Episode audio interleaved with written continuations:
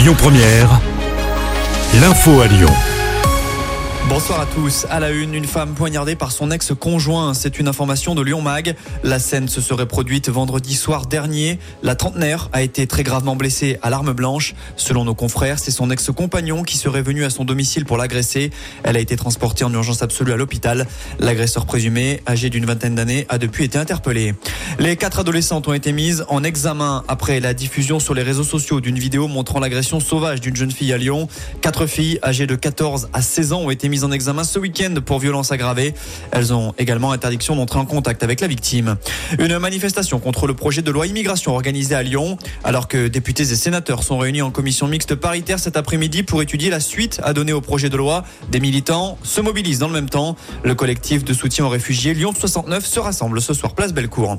Le blocage de la M6 et la M7, c'est terminé. En tout cas, ils ne seront plus signés du collectif. Dernière rénovation désormais. Le mouvement écologiste a annoncé aujourd'hui qu'il mettait un terme à ses actions.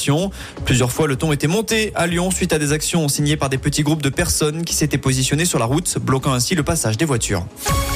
En revanche, dans les airs, des perturbations touchent aujourd'hui les aéroports. La raison, les contrôleurs aériens ont déposé un préavis de grève. 30% des vols sont annulés à Orly, par exemple. Le mouvement touche également l'aéroport Saint-Exupéry.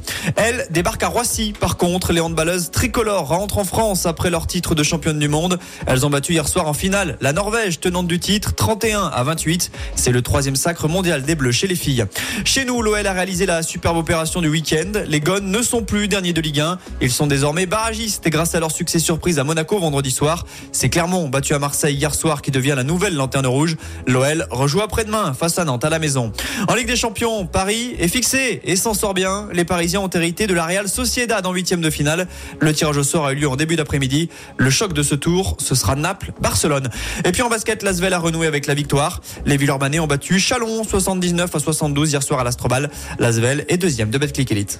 Écoutez votre radio Lyon Première en direct sur l'application Lyon Première, lyonpremière.fr et bien sûr à Lyon sur 90.2 FM et en DAB+.